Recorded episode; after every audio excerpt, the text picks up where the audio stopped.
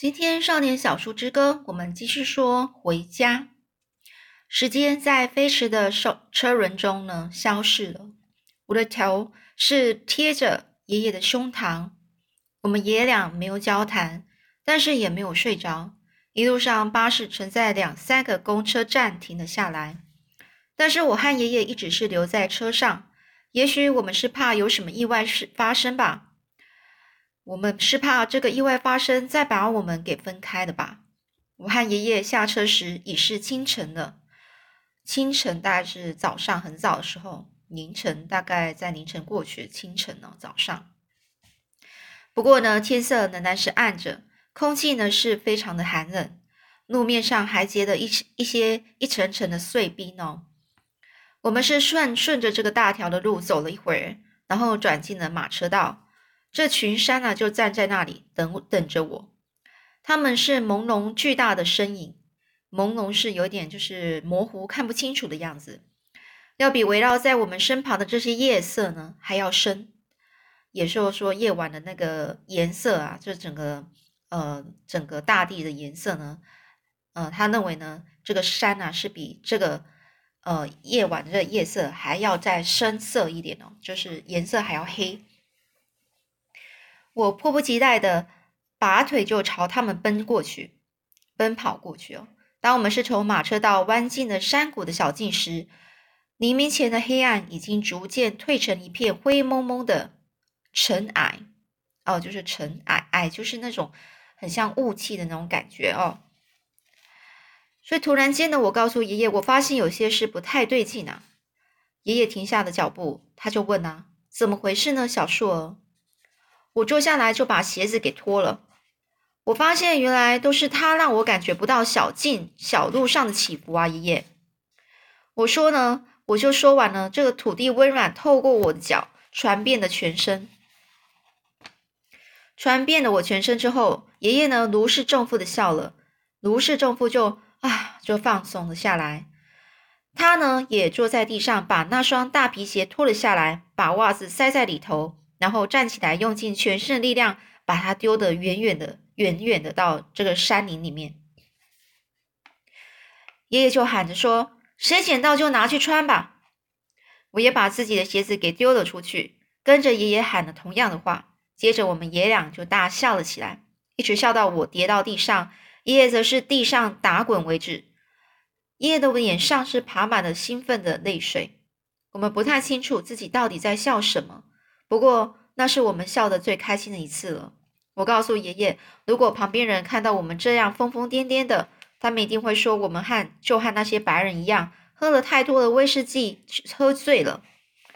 爷爷说他也是这么想，不过他又说，也许我们是真的醉了。这第一道粉红色的这早上的那个阳光呢，是耀上了这个东方的山顶，空气逐渐是软和了起来，交错在小径上的这些松树呢。伸出枝芽去抚摸我的脸和全身。爷爷说，他们想要确定一下这些，就是这些松树的这些枝芽哦，他们想要确定一下是不是真的小树儿回来了。远远的我就听见小山涧在哼唱着。小山涧，我们之前说了，山涧就是那些山上的那些溪流。我跑到这个山涧的旁边，趴下身子，把头给埋进溪水里。这个爷爷呢，是站在旁边等着。溪水轻柔的拍打着我的脸，然后浸过我的头，哦，就是呃，他就整个是呃，让水呢，呃，他就把自己的头是沉浸浸在这个水里面了，溪水里面。他知道是我回来了，这个重重的这个水声啊，变得越来越响亮。我们看见这个踏脚木时，天色已经大亮了，微风开始吹起。爷爷说。这回风儿不是在在呻吟或是叹息，它是在呃松林中呢欢唱着，告诉山中所有的一切，小树儿回来了。毛德第一个吠了起来，毛德就是这狗啊，狗。爷爷就喊着说：“别叫毛德！”话才说完，那群狗儿便冲过踏脚木，朝我们跑过来。这些狗们，狗儿们呢，是一窝蜂的往我身上蹦，把我给扑倒在地。每条狗都兴奋的抢着舔我，舔得我满脸都是它们的口水。每次当我想挣扎的要站起来时，总会有一只狗跳到我的背上，然后我又沦陷在它们热情的怀抱里。沦陷就是它又不小心就整个呢身体呀又掉进了一个地方哦，就是那个地方就是他们的这些狗的怀抱。小红呢是高兴的开始用四条腿蹦着跳，蹦跳蹦跳着，跳到最高点还会扭一下身子。他边跳边叫，毛德也学他跳。不过瑞皮特学着学着，竟然滚到山涧里去了。我和爷爷又笑又叫的，然后抱着这群狗呢，跨过踏踏脚木。我抬头呢，是望望木屋的前廊，那是那里呢是空无一人。我停在踏脚木上，心里头恐惧的一片茫然茫然哦。茫然的意思就是说，呃，就不知道是怎么了，空白了。呃，但是心里是觉得很可怕，不知道在怕什么。只有一句话反复的出现在脑海中：他怎么不在那儿呢？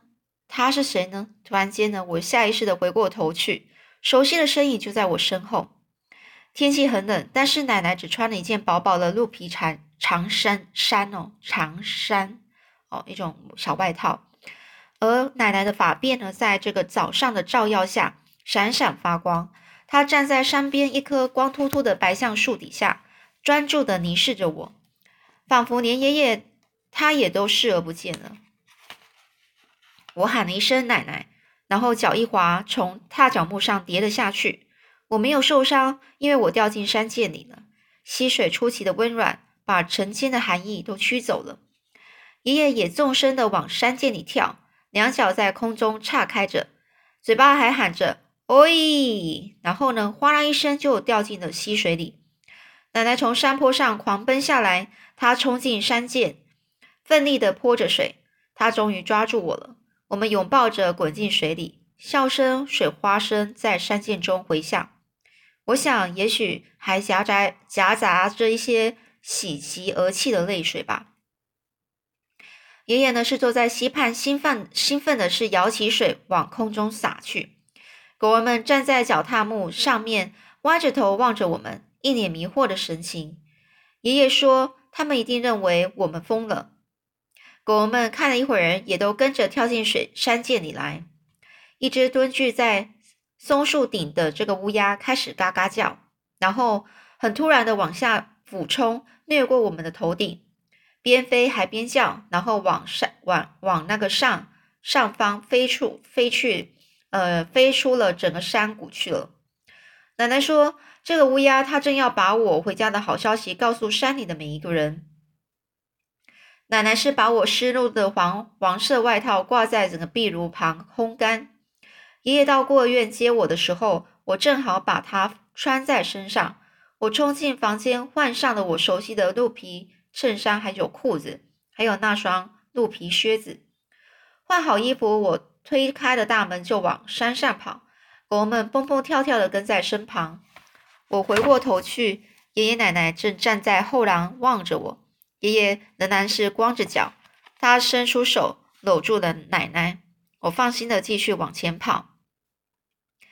当我经过谷仓时，老山姆还这个喷着气追了我好一阵子。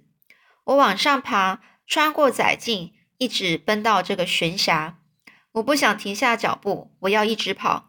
微风在我身边歌唱，松鼠、浣熊和鸟儿们都跑了出来，坐在树枝上欢迎我的归来。这是一个晴朗的冬日早晨。回程时，我缓缓的步下，就是走下的小径，关进我的秘密小巢。那儿景致就跟奶奶从天狼星传给我的一模一样。萧瑟的树林下，锈褐色的落落叶。慢慢的淹过了地面，浓密的红色岩枫木呢，是紧紧的包围那儿，不让它发被别人发现。我落在落叶上，我躺在落叶上，和睡眼惺忪的树儿们聊天，请听风在歌唱。松树低沉低吟着，而风儿呢是拉开了喉咙，它们齐声唱着：“小树儿回家了，小树儿回了回家了，请听我们的歌唱。”小树儿又回到我们的身旁。小树儿回家了。他们时而轻声哼唱，时而和和声嘹亮，连小山涧也加入行列。狗儿们也听见了，他们不再低着头用鼻子猛嗅地面，他们站在那儿，耳朵竖起来，专心的听着。他们朝我围拢了过来，在我身上躺下，和我一样流露出满足的神情。我躺在我的秘密小巢里，享受冬天短暂的白日，白日哦，就白天呢。我心灵的伤口已经不再疼痛，风儿、树林、山涧，还有鸟儿的合唱。把它给洗调干净了。风儿、树林、山涧和鸟儿，他们并不在意或是理解这个肉体心灵的活动，就像人类的肉体心灵把他们视视为无足轻重的东西一样。哦，也就是说，风儿、树林、山涧跟鸟啊，他们都不在不在乎啊，完全是没办法去呃感受到这个人类呢，他们肉体心灵的这些。呃的事情呢，就像我们人类是没办法去，嗯，去了解呢这些他们的那种感觉哦，他们心灵上的感觉。所以呢，这些风儿、树林、山涧跟鸟呢，不会跟我谈论下地狱，或者是问我是打哪儿来的，或是说些邪恶的事。这些东西啊，不懂这些，不懂得这些用文字表达的感情。他们是用一种完全不同的方式。过了一会儿呢，在他们的歌声中，我也把这种文字的感情给忘了。文字的感情就是说，哦，前面说的哦，就是有人会跟他说，嗯，有关于什么下地狱啊，或是问他哪里来，或是一些邪恶的话，他不喜欢的话，哦，所以呢，他现在呢是把这种这种文字的这种呃表达的那个事情啊给忘了。当夕阳呢躲在这个山脊后，只留下最后一点光影从悬崖上射出的时候，我和这个狗儿们呢才下山回家。也就等到夕阳呢下山之后，他才回家。山谷中呢一片朦胧的深蓝，爷爷奶奶是坐在后廊上，面朝着小径等我。我跨进后廊，投进他们的怀抱。我们不需要文字，也不用交谈，我们的心灵是感受得到。我真的回家了。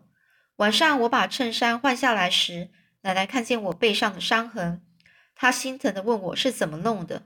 我把挨打的来龙去脉说给他们听。我告诉他们，当我挨打时，我一点也不觉得痛。爷爷说他会把这件事告诉高层的执法人，而且他再也不会允许任何人把我带走了。我明白，只要爷爷下定决心，并开口向你保证。那么你绝对可以放下心。果然呢，以后再也没有人来了。爷爷告诉我，最好别跟柳树约翰提起挨打的事。我说我会的。那天晚上，我们是围着壁炉坐着。爷爷把他为什么会去看我的经过说给我听。他告诉我，一开始是他和奶奶望着天狼星，突然产生了一些不祥的感觉。接着有一天晚上，柳树约翰不声不响的来到了木木屋。这柳树约翰呐，他走了一大段路才到这儿，一句话也没说，只是就就着壁炉的火光吃着晚餐。